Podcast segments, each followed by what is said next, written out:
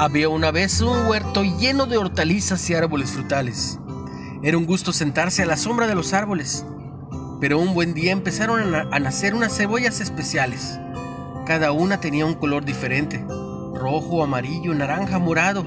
Los colores eran deslumbrantes, como el color de una mirada o de un bonito recuerdo. Después de varias investigaciones, resultó que cada cebolla tenía dentro del mismísimo corazón una piedra preciosa.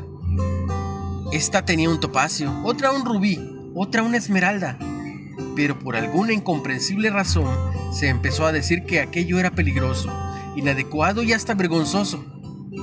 Total que las bellísimas cebollas tuvieron que empezar a esconder sus piedras preciosas con capas, con capas cada vez más oscuras y feas, para disimular cómo eran por dentro hasta convertirse en cebollas vulgares e incluso otras optaron por esconderse entre la tierra nuevamente. Un día pasó por allí un sabio que le gustaba sentarse a la sombra del huerto y que entendía el lenguaje de las cebollas. Este empezó a hablar con cada una de ellas y les preguntó, ¿por qué no te muestras tal como eres por dentro? Unas contestaron, porque me obligaron a ser así.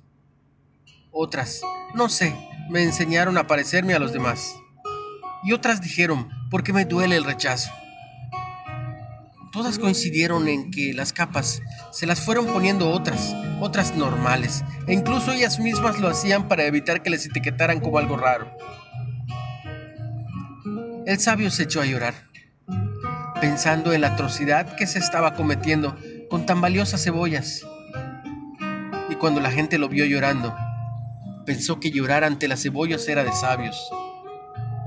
Por eso, por eso desde ese día, todo el mundo llora cuando una cebolla nos abre su corazón.